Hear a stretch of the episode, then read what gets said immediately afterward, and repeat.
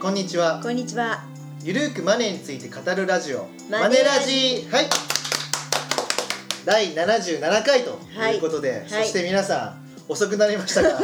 明けましておめでとうございますおめでとうございます。っていうのもねちょっとおかしいな感じですけ どかなりね、ちょっと荒れちゃいまして。実は新年一発目ということで一発目でございます。はいすいません、はい。収録している今日はもう1月29日という ことでななかなかねやっぱりちょっと忙しくて ですね、かなか。はいただですね、うん。あのーマネラジはい。あのーまあ、僕のフェイスブックとかでもお伝えしたんですけども、うんはいまあ、ポッドキャスト購読者は1万人を突破と、あー、そうそうそいうとう。こあろりとがたいね。あとは、えーとまあ、YouTube では、まあ、あのもう流してるんですけども、うんうん。今240名ぐらい、うん。はい、登録してくくださっていて、はい、ありがまたあ、い。結構人気。気のコンテンツになってきたのかなと。ありがたい、ありがたい。はいでいろいろねなんかその、マネラジのことを紹介してくださっている方も、ね、そうなんですよファンのね。方もいらっしゃっ本当リアてルファンの方、ありが本当とうござい嬉ます。しくて涙が出ましたね本当に本当にありがとうございますありがとうございます。はい、でまあその方が言ってたのは、うん。まあマネラジはすごい聞きやすくて面白いんだけども、うんまあ、欠点はうん不定期配信だった、 はいそこはね。はいなんともすいませんが。すいません、はいあのもっとね定期的に流せるように頑張りますので、はい引き続き聞いていただければと思います、思います。はい、はい。まあ2019年ということで、うん。まあ、ちょうどこの配信が、まあ、はい2月ぐらいになりますけども、うん。高山さんどうですか、うんはい最近最近というか、まあ、はい2019年になってははいい、なんか2019年はそうですね、はい今のところ立てた目標を守れてるって感じ かなおお え何それって いやだってその目標が何かわかんないからあーすいませんすいません、うん、自己申告の目標まあだあっすいてませんすいません これゆるいラジオってまたねリスナーの人に言われちゃうんはでいすけはど、いはいはいあでもね、うんなんだろうまあいろいろ細かいのはあるんですけれどもね、はまああの今年はちょっとこうフェイスブックとか、ツイッターとかブログとか、うんそういうのもちょっと頑張らないといけないなとああそう思って結構ね、はい昨年末ぐらいからツイッターね、僕と高山頑張ってましそうて、はいはい僕はえっと頼藤大輝だっ けそうですね大輝頼藤だっはいはいたかはないっていうアカウントで,、はいはいで高山が高山和恵だっけそうですね。はい。ですよね。はい。っていうアカウントで、はあのつぶやいてますんで。つぶやいてますね。まあももしよろしければフォローしていただければと。そうなんですねそう。 豆じゃないんでね、はい結構億劫なんですけ ど、頑張ってやってはまい。す、ね最近の仕事状況どんな感じですか。仕事状況はどんなテーマが多いですかね。最近あえっとね、はいや講演がね結構多くて、どんなテーマの。女積性向けにイデコとやっぱり相変わらず積み立てニーサ。み立て兄さん。はい。あとはね人生100年時代を迎えてうの、まあライフプランとキャリアプランみたいなあーそういうのが多いかな。じゃあ変わらずって感じですか。変わらずですね。あーうんあとはなんか消費税が増税するからその前に買っておいた方がいいものとかあはいあの今オッチで 絶あー賛発売中で とか特集やらせてもらってそういう感ますじですかねそうですねあんま変わらないですね何ですか何ですか、まあ、最近はあの、ねはいは2い月から確定申告始まるんで、そそうのですねなんか取材とかも多いですけどうんうんはいもはいはいうんそうですね、まあ、だからといって今日のテーマが確定申告じゃないんですけど、ね、なんだよこの前振り長えぞみたい なで今日なんですけはいどはいはいまあ、僕たち2017年から結構イデコとか積み立て NISA、そうですねやった方がいいって言ってたじゃないですか。はいはいで、ね、リスナーの方も始めた方多いと思うんですけどもでもやってみて皆さん気づいたと思うんですけど、うん2017年ってどんどんどんどん相場が悪化していったじゃないですか。 2018年ねあごめんなさい2018年か。はい、うんそうということは、うん2018年から始めた人は、うん結構みんなマイナスになってる状況なのかなそうそうというところなんですこよ。れね結構言われるよねそう積み立て NISA、はいねうんイデコ2018年から始めたけども、はい今マイナスなんですと、はい増やすことを目的にやったのに、うんなんたることかと、はいはい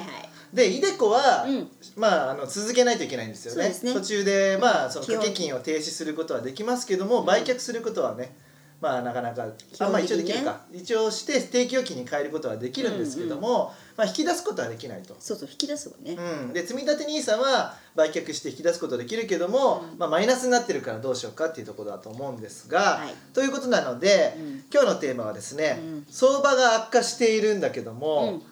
積立 NISA とか、うん積立投資って続けるべきなのかっおーどうすればいいのかいいテーマていうところでいはきいたはいいなはいと思います。はいはい、じゃあどうでしょうか結論まず先にいや結論はねもうそれ続けるべきですよ、続けるべき、はいはい、はいはい、うんそれはなぜですかえそれはねあ私ねそういう意味では2008年のリーマンショックあたりからずっと積み立てやってる経験者ですからあー、はいはいはいじゃあえリーマンショック明けからですねそのリーマ前ンシかョらックその前あたりぐらいかああじゃあ始めた瞬間にマイナスになっちゃってそうまさに同じ感じああはいでその頃もうなんだよみたいなね、うん感じになっていたんですけれども、今結構増えてますからさ結構増えてるはいなるほどあちょっとね額は言わないですけ ど、ね、まあ白万体と結構増えてますねいう感じですよねはいはいはいであのーまあ積み立て投資のまずポイントなんですけども、はいあの継続するっていうことが鍵なんですね、はいうんで結構それはデータでも出てまして、はいはいえー、とこのこの前ですね三菱三菱 UFJ 国際投信のちうょんっとセミナーがあったんで、はいまあ、そこに行ってきたんですけども、はいはいあのーまあ、今投資信託のほとんどって、まあ、海外うん先進国うんに投資されてる方多いと思うんですよ、はい国内だけじゃなくてうね。んで先進国って言ってるけども実はその中身見ると半分ぐらい50%ぐらいは米国株式なんですよそうねっていう事実があるんですね。はいで米国株式市場を、まあ、代表する指数っていうのは S&P500 っていう指数があります。はいはい、であのその三菱 UFJ 国際投資のデータではですね、えー、と2016年12月末までの20年間の S&P500 のリターンうん年率リタうんーンはうん7.68%ほうほうほと出てるんですねう。うんで一方で S&P500 じゃなくて投資家たちのリターン、うん2016年12月末までの20年間の投資家たちのリターンはどうだったのか年率4.79%とうんいうことで、うんギャップとしてうん2.89%はいあるんですよ。うん S&P500 が年7.68で成長してってるのに、投資家のリターンは4.79しかなかったってうんこれはどういうことかと言いますと、うん途中で売ってるってことなんです よ。やめちゃってるんですね。はいはいそう積み立て投資とかを途中でやめると全部の利益を得ることができないっていうことなんですよ、うんだうかんらすごいもったいないんですね、はいだからやっぱ途中でその相場が悪くなってくると売りたくなってしまう時が来るんですけども、まあねやめずに続けておくっていうことがうんまずと重要とはい積み立て投資は継続が重要ですよとはいいうところなんですよね、はいはいうん、やっぱりねそのまあ昨年末すごい悪化しましたけども、うん昨年末に限らず今までもあったんですようん日本の安定成長の終わりを続けたうんバブル崩壊はいはい1990年はいそしてインターネット企業の株価が急落したうん IT バブルの崩壊はい2000年ですはいね、はいはい大体10年おきぐらいに来てるそうですね7年から10年おきぐらいにそういう変なのが来るんですけうどんも、うんうんうんそしてうんアメリカの銀行の破綻が世界中に波及したリーマンショック、はい2007年2008年ですはよいね、はい出ましたはいうんそしてその7年後に、うん中国の景気失速によって引き起こされたチャイナショックはい2015年とはいはいまあギリシャショックもちょっとっうんまあそうですね入ってますけどもうんうん間にねはいていう具合に結構ね、うんうんうんあの大きく下落するタイミングっていうのははい7年から10年ぐらいうんの周期で訪れてきてるわけなんですよ、なるほどなるほどはうんい、だとしても、はい S&P500 儲かってたじゃないですかそうで今すね継続するっていうのがポイントなんですよ。そうそうそうそうう、そうん継続しておくと、うんまあ、積み立て投資のいいところって、うん価格が下がった時にはたくさんのそう口数を口数ね買い付けて、はいはい大きく上がった時には少ない口数なんで、はい平均して平均の購入価格がどんどん下がっていくとうん下がっていくと少しでも価格が上がった時に利益が出やすくなるそうとですねいう感じですよね。うんうんこれはねやった方がいいんですよねとそうそうそう途中でやめないねでまあそんだけ継続投資しとくっていうことでも、うんじゃあ何年間持てばいいのっていうのが次の疑問ですよねそうですねううんん何年間持てばいいんですかあのね、うんなんかそういう仲良くしてるセゾン投信のね、うん中野社長はね、うん8年以上は持った方がいいって言ってたああなるほどねそううん福利の効果を享受できるっていうことでね、はいはいうんまあ僕はね、10年ぐらいは持てばいいんじゃないかなっていうのは先ほど紹介したその株式市場のサイクルがうんうん7年から10年あるんで、はいはいはいあのちょうどね下がって上がってのところまでが1サイクルだと考えると、はいまあ、10年ぐらい、うんでそうなった時にはまあプラスになっている可能性高いんじゃないかなっていうところですかね。はいはいうんあとはまあ別に売るタイミングなんですけど、うんちょっとこことは違う話が変わるかもしれないんですけど、まあ、お金が貯まって例えば目標金額が200万食べようとか、うんそういうのが決まってたらそれに達成した時に、うんね、売却するっていうのでもいいと思うんですよね。うんまあ結構利益出てたらね、うん一旦は利確っていうのも一つですよねそうそうそううんうあそういったものでうんやってもいいしもしくは分かんないですけど結婚した瞬間に始めて結婚10年のところでは旅行のためにねいや始めたんですっていうんであれば10年後にねやってもいいと思う目的し、ねうんうんうんって感じですかね。はいはいまあ、一応その金融庁のあのデータといううんうかん資料の中では、はい20年間保有すると運用成績は年2%から8%の間に落ち着いて元本割れする可能性が低くなるっていうふうに指摘があります。なるほどはい、うんということなので、うんまあ、まとめますと、はいまあセゾンの中野社長は8年八年まあ、く多ら分いそかなの8年っていうのは7年ぐらいから、あのうんうん株価サイクルあるからっていうところだとは多思うんで分すけそどうですかね。ねはいうんまあいうところなので、うんまあ長期にうん保有していただくのはいいんじゃないかなと、はっいていう感じですかね。そうですねうん、でうん短期でなんか値上がり益目指したいっていうんだったらもう株価 FX しかないでしょいやまあそれはそれしかないよねう。ねそう 短期間でお金儲けるにはねそううんねまあ、僕は FX はいはい好きですけども、それは円安でも円高でも、ね、儲けることができるからそうどっちもチャンスあるからねね、一方株はうねん信用取引で空売りっていうのをしないといけないんでなかなかそこはねやりたくないですよねうんなかなかだねし空売りできるのもちゃんとした銘柄じゃないとできないんですよ、はいはいはいねうんあのーマザーズとかそういうのはできるわけじゃないんで、うんまあなかなか、うん難しいハードル高いねうんまあ、ということなので、はいまあ、今回のまとめなんですけども、はいはいまあ、積み立て NISA とか iDeCo で、ね、2018年始めたけども、まあ、損しちゃってるよ今大丈夫なのかいっていう話ですが、はいまあ、継続しましょうと、うん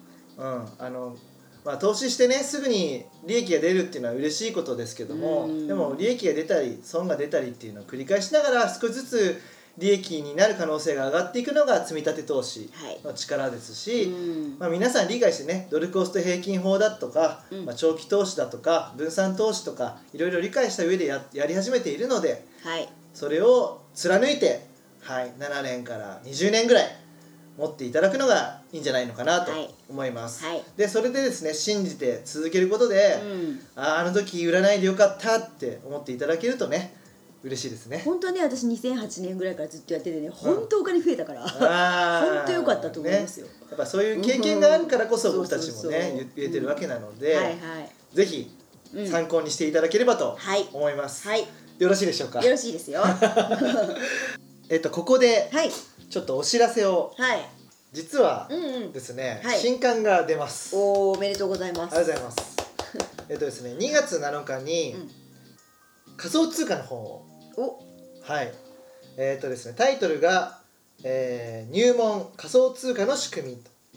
日本実業出版社から仮想通貨ですかそうなんです よ今ちょっと仮想通貨ブームがね去りましてうんうんうんうんかなりね今価格もビットコインが40万円ぐらいはい一時期250万円だったのが今や40万ですけどもね今ね寂しいですよねそうでこの本はあの投資本じゃなくて、そもそもブロックチェーンってなんだっけとあかー仕組みそうあとは51%攻撃ってなんだよとかリプレイアタックってなんだよとか、はいはいあとは最近その、まあ、仮想通貨が法定通貨とね連動するようなコインとかもあるんですよはい知らないですよね何ですかそれはえ何の何の通貨ですか何の通貨だってそれは、えー、とアメアメリカのドルに連動した通貨もあるし、日本円に連動した通貨みたいなのもあるわけですよ、そのだからステーブルコインって言われてるんですけど、へー安定させるみたいなはいはいはいだからあのー MFG が作った、うんあ作るコインうん今 MFG コインからコインっていう名前に名称変えたんですけど、うんうんうんああいうものだったりとかも今流行って、流行ってきてっていうか、うんこれから出てくるのかなと思ってまして、うんうんはいはいまあ、だから仮想通貨を実際にそういう決済とかあー早期に生かそうっていうところもなるほどねはいはいはいはい出てきてるわけですよそれが現実味を終えてきてると。なるほど、なので、まあそういったですねあの客観的に基本から裏側までを解解説して、まあ、仮想通貨の全てを体系的に俯瞰できるとともに自分で考えて仮想通貨に投資する際にも役立おー一冊としておりますじゃあずっと手元に置いておきたい一冊ってつ感じそういう感じでございます。なるほどなるほどはいあの2月7日に出ますので、はいよろしければ ねはいはいあのぜひご購入いただければと思います。はいはい、お知らせでした。お知らせでしたはい頼藤大樹と高山和恵がお送りしました。またね !See you! この番組では皆様からのご意見ご感想をお待ちしております。宛先は info アットマークマネー and you ドット jp info アットマーク money and you ドット jp までお寄せくださいこの番組はマネー and you より藤大輝高山和恵制作リベラミュージックでお届けしました。